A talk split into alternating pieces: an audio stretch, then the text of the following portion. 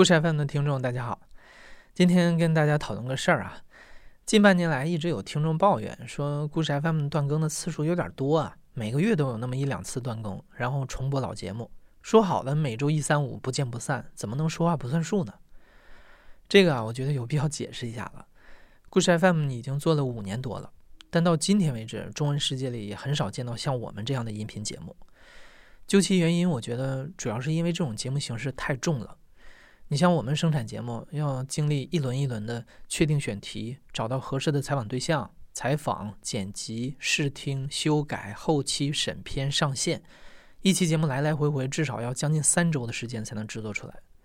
而且我们的播出标准极其严格，每个制作人都有节目在试听会上被大家批判，最后被退回去修改或者是暂时搁置的情况。那我们现在是每周更新三期节目。要保持这个更新频率，就要求有很多位的制作人、声音设计同时在产出节目。我就需要有一个团队来做这样的事儿。作为内容团队，我们想要长久的生产好内容，就要先保证能健康的活下去。所以，我们得分出一部分人力来做恰饭的节目。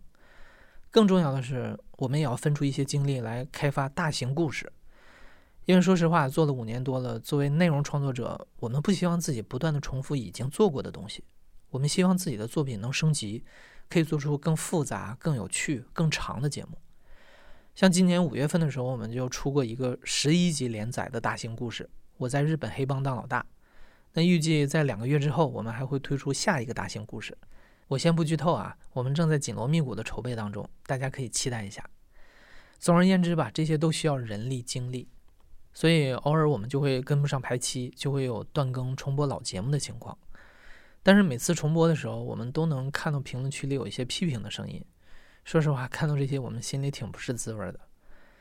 所以今天我决定，从下周的节目开始，故事 FM 的 slogan 里就不再有“每周一、三、五不见不散”这句话了。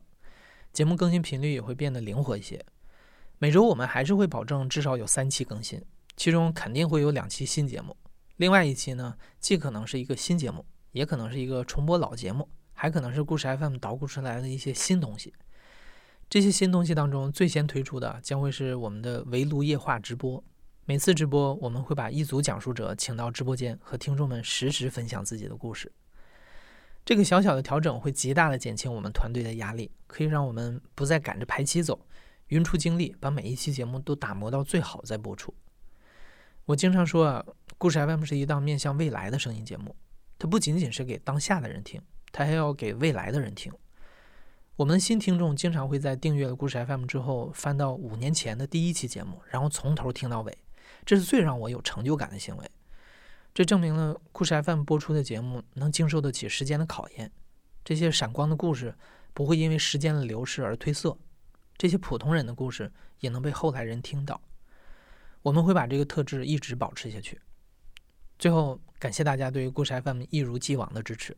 我们也会一直在路上去收集和记录那些打动人心的故事。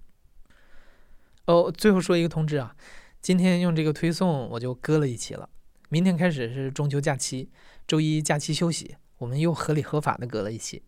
然后放假回来之后的那个周三十四号，我们恢复更新，到时候见了。祝你中秋快乐，喜事连绵。